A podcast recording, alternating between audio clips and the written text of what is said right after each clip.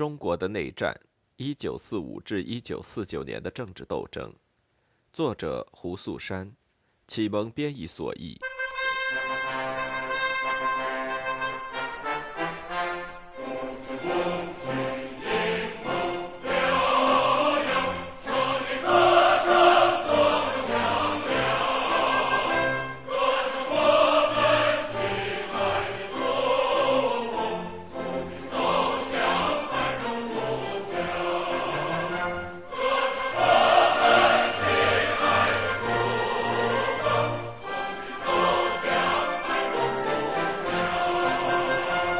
共产党争取工商业最有创意的一个做法，是一九四八年农历新年，共产党向天津的许多企业寄发了贺年卡，卡上写道：“我们祝您健康长寿，生意兴隆。如果这个新年我们夺取城市，请不要慌张，我们将迅速恢复城市秩序，并且支持所有工商企业。”一支农民游击队居然敢夸口做出这样的承诺，这把许多人，特别是外国人给逗乐了。这一年春天和夏天的指示和会议决议再次明确并强调了党的城市政策。这些指示或决议的中心思想与两份重要的声明是一致的。这两份声明分别摘录毛泽东1947年12月25日发表的《目前形势和我们的任务》，以及任弼时1948年1月12日的谈话《土地改革》中的几个问题。毛泽东强调。过度改善工人条件、过高的收入税，在土地改革中侵犯工商业者的利益和其他类型的极左政策，不允许像1931至34年间那样再度出现。他把工商业者定义为所有独立的小工商业者以及中小资本家。任弼时对侵犯工商业的批评似乎更加严厉。我们在第七章提到过。他认为，没收甚至小的农村商人都是一种自杀性错误。和党内一般的观点不同，任弼时反对区分对待城市和农村企业、资本主义和封建主义企业。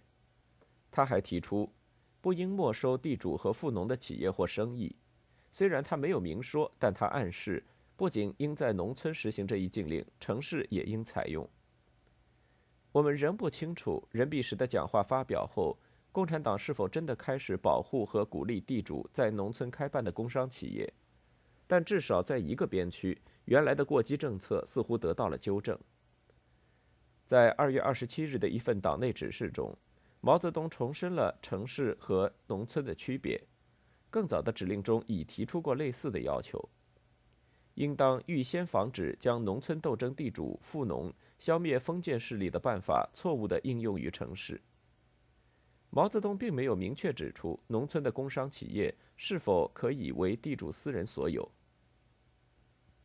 相比之下，共产党的城市资本主义工商业政策是十分清楚和明确的：城市工商企业将得到保护，工人必须顾全整体经济生产，暂时放弃眼前利益。在土地改革运动期间，有些县曾没收过守法地主在城里的工商业企业。这种做法严重违反党的城市工商政策，绝不允许再次发生。允许没收的只是地主在农村的土地，在城镇里，允许没收财产的对象只限于真正的战争罪犯、反革命分子、官僚资本家。因此，农民或其他未经授权的人员无权查封工厂和商店，这是市政府的专属权利。所有被没收的工商企业。都将由政府合作经营，或者由政府出售。政府将尽量保证这些企业继续正常运营，而不是拆除或破坏它们。对那些因为不理解党的工商政策而逃往国民党控制地区的工商企业主和管理人员，条例也做出了规定：逃亡者的财产将得到保护，政府将任命新的人员经营管理他们的店铺和工厂。企业将继续生产经营。解放区政府大力对外宣传，他们欢迎所有愿意回来的商人和企业家，并许诺全力保护他们的生命和财产安全。一九四八年年中，召开了华北解放区工商业大会，会议解决了许多工商业的具体问题。会议通过的最重要的决议包括以下一些：有关公有和民营企业的相对地位的决议，有关金融政策的决议，有关劳资关系的决议。关于第一个问题，会议强调，国家应控制重工业、军火、机械制造以及重要产业的生产资料。对于商业企业，大会的态度多少有些模糊。大会只是指出，公有商业企业的任务是满足战争的需要，稳定基本商品的价格。满足消费者和生产商的需求。不仅如此，为了实现这一目的，会议还要求成立一个统一的公共采购和供应系统，以确保所有生产商，无论是公家还是私人，获得所需的材料和设备。大会通过了累进的工商业税制，税金从企业净利润的百分之五到百分之二十五不等。在一九四六年的张家口，至少在一个短暂的时期。政府几乎免除了所有工业企业的税金。新的决议规定，所有盈利的工商企业，无论是公有还是私人，都将缴纳不超过企业百分之二十五净利润的税款。只有农村手工业、合作社、某些国营企业，对工业和商业发展至关重要的某些企业，因为战争遭受了重大损失的企业，才能享受免税优惠。一般来说，工业税比商业税低。此外，还出台了鼓励某些重点行业的税收激励政策，这也使得一些工业企业从中获益。所有人都必须提供一定的军事劳动服务，但政府允许商人和企业家缴纳一笔军事援助费，代替实际的劳动服务。这些劳动服务包括在前线抬担架、帮助军队运物资等等。对于国家，人人都必须从经济和军事上帮助政府。有关于此的基本原则是在1948年9月召开华北解放区经济会议，会上重申了人们在经济和军事上对政府的义务，并确定了相关基本原则。在劳资关系上，工商业大会通过的政策较为温和，与稍后的全国第六届劳动大会的相关决议基本是一致的。中国共产党常常引用东北城市工商企业发展的统计数据，以证明他们工商政策的有效性和合理性。的确，共产党自己引用的数据显示，哈尔滨、牡丹江、安东以及这一地区其他城市的工商企业实现了令人瞩目的发展。但是，当共产党于1948年3月占领吉林后，他们的工商政策却经受了最严峻的一次考验。当时，吉林市的人口约为二十万，并拥有包括若干重工业和纺织业在内的相当发达的工业部门。该市总共有三千六百三十二家工厂、车间以及商业企业。出于种种原因，在共产党进入吉林时，所有工厂企业都停止了生产和经营。中央军刚刚撤走，周围村庄的农民就涌入城市。抓捕逃亡到城里的地主，对工厂主和店主进行清算，拆除机器，洗劫商店。在党的工商业政策得以有效实施之前，混乱和骚动持续了好多天。在市政干部会议上发布了禁止抢劫命令，重申了他们应该执行的政策。秩序恢复之后，共产党将工商界人士召集起来，举行了十多次会议。会议解释了党的城市工商业政策。并邀请当地资本家发表自己的意见。据说这些集会对减轻资本家的恐惧十分有效，但与此同时，由于工人要求增加工资，劳资双方不断产生新的冲突。事实上，工人普遍认为是摘取胜利果实的时候了，而且他们也是这样做的。很明显，工厂主不敢对他们怎么样。在一家鞋厂。工人甚至拆掉一些机器设备，随后将他们搬走。最后，政府不得不派出行政人员和工会干部，召集工人开会，向他们解释党的政策。在许多劳资纠纷中，市政府既是仲裁员，也是调解员。此外，政府制定了专门的贷款计划，帮助工商企业恢复运营。但贷款主要供给钢铁厂、铁路、纺织、服装、制鞋这类优先考虑的企业。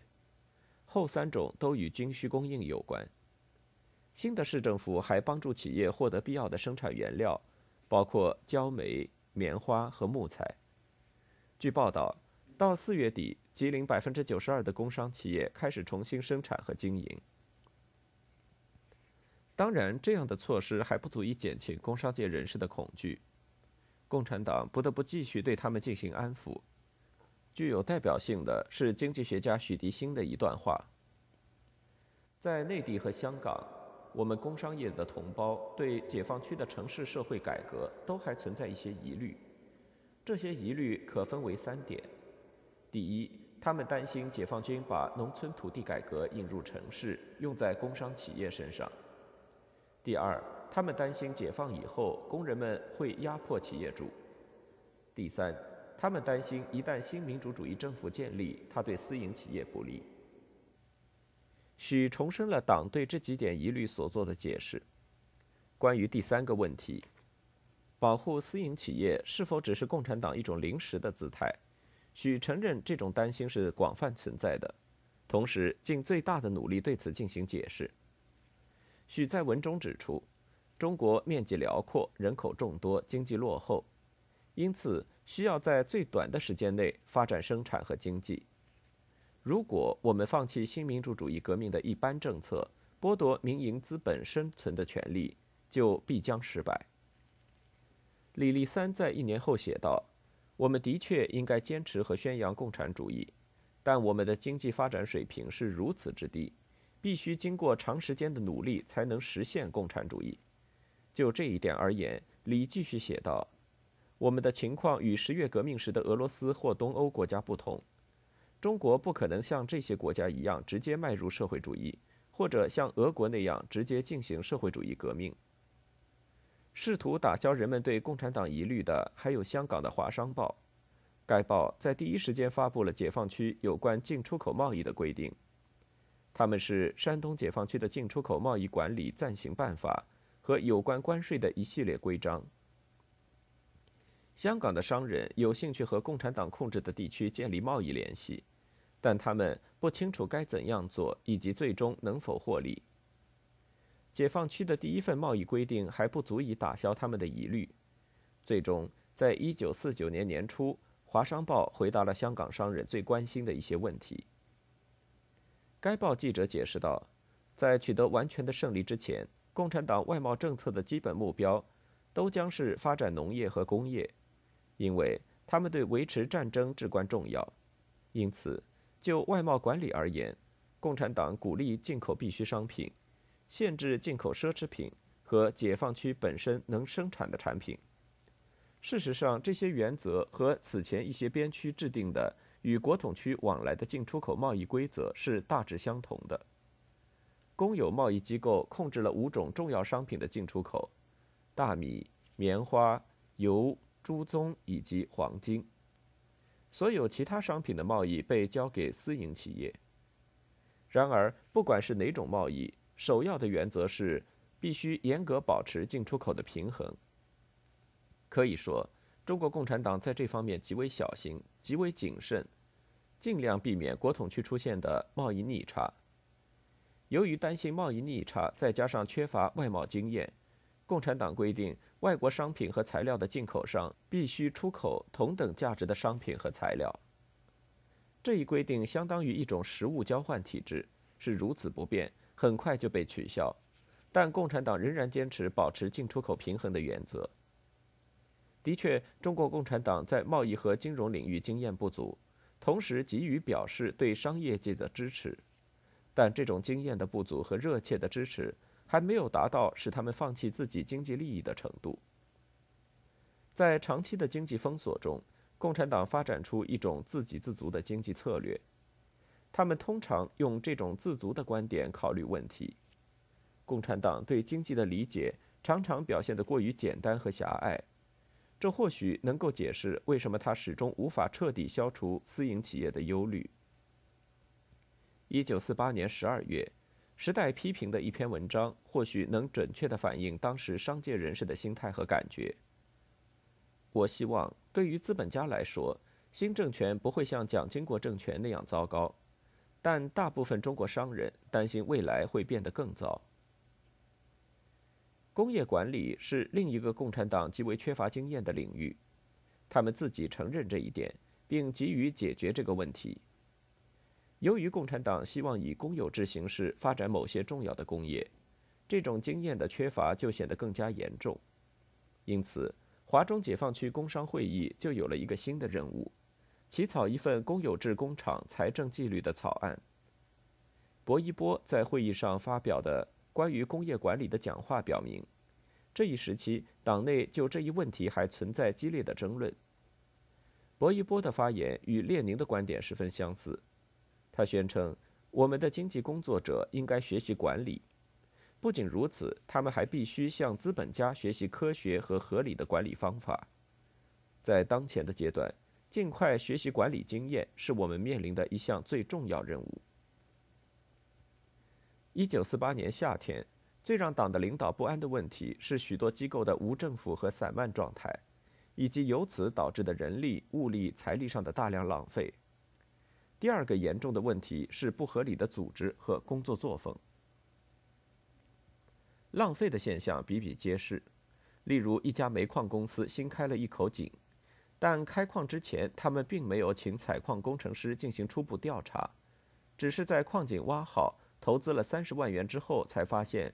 此处矿脉太细，完全没有开采价值。同样，在晋冀鲁豫边区，军队在没有征求建筑工程师意见的情况下挖了几个防空洞，结果这些防空洞全部崩塌，白白浪费大约四十万至五十万元。有关不合理的组织和工作作风的事例不胜枚举，工厂被塞进了太多非生产人员，政治表现。家庭背景以及资历，而不是技术能力，成为选拔和提升工厂干部的标准。没有人计算生产成本，或者关注企业是否盈利。时常，政府的主要工作不是发展生产，而是为工人提供援助和救济。华中解放区工商业大会通过了决议，意图十分明确，就是要纠正这些错误。决议规定，只有经过详细的调查研究。有资格的技术人员的设计，并得到高层的批准之后，新的工业项目才允许上马。此外，决议还要求所有工业企业提高管理水平和生产效率。两个月后召开的全国第六届劳动大会，确立了类似的企业管理目标。大会要求每个企业都要为整个生产过程，从购买原材料到销售制成品，制定一个详细的计划。大会的要求还包括为人事管理制定具体的标准，生产检查制度要落实到所有工厂中，以保证生产标准以及合适的工作条件。采取严格的个人责任制，每个工人都要为分配给自己的工作任务承担责任。个人责任制是苏联企业管理的一个重要特征，但对中国工人来说，它还是一种新的制度。在中国。集体责任制更加普遍。一九四八年，新的责任制首次应用在东北铁路管理上。在苏联军队于一九四六年撤出东北之后，东北铁路或中国长春铁路是允许苏联存在的少数机构之一。这种个人责任制首先在牡丹江市的铁路职工中间进行了试行。根据试行经验，东北铁路部门党委发布了一条决议。规定，在此后的工作中，东北所有铁路工程技术人员都要承担个人责任。此前，技术人员被分成不同的小组轮换工作，这和苏联的做法不同，没有任何人为特定的火车头负责。轮换制被取消，取而代之的是新责任制。新制度规定，两到三人的工作小组专门负责一个车头，一旦出现问题，小组成员负有直接责任。先将薄一波的评论放在一边，这时党内仍在激烈讨论，究竟应该学习苏联，还是学习西方发达资本主义国家的企业管理经验。东北铁路部门党委会建议，可以参考资本主义国家的铁路管理经验，分析其优缺点。但党委会最终的结论是，新中国应以苏联模式为主，因为苏联已经对资本主义国家的管理经验进行了充分评估。并吸收了其中所有有价值的内容。无论采取什么模式，提高管理水平和生产效率都是一项重大工程，需要几个月乃至几年时间集中力量才能完成。哈尔滨的管理者承认他们面临的困难。一九四八年夏天，《东北日报》评论道：“科学的企业管理对我们还是一件新鲜事。”该报指出，铁路管理已取得了很大进展，但该市的工业部门在评估成本、分配资源、坚持商品标准方面还有许多需要解决的问题。工业企业的研究、调查、规划水平仍然处于发展的最初阶段。同年十一月，同一家报纸的另一篇社论指出，在八月的全国第六届劳动大会之后，许多东北企业已经开始着手改善管理水平，但至今为止，还没有一家企业真正彻底的实现这一目标。这篇社论还指出，直到现在，东北的国营工厂对民主管理都未给予足够的重视。根据全国第六届劳动大会的决议。每个工厂都要成立由工人负责人、高级技术人员、工厂和工会其他负责人、普通工会成员代表组成的管理委员会。管理委员会的主席由工厂负责人担任。委员会的任务是讨论工厂的重要管理问题，并最终作出决定。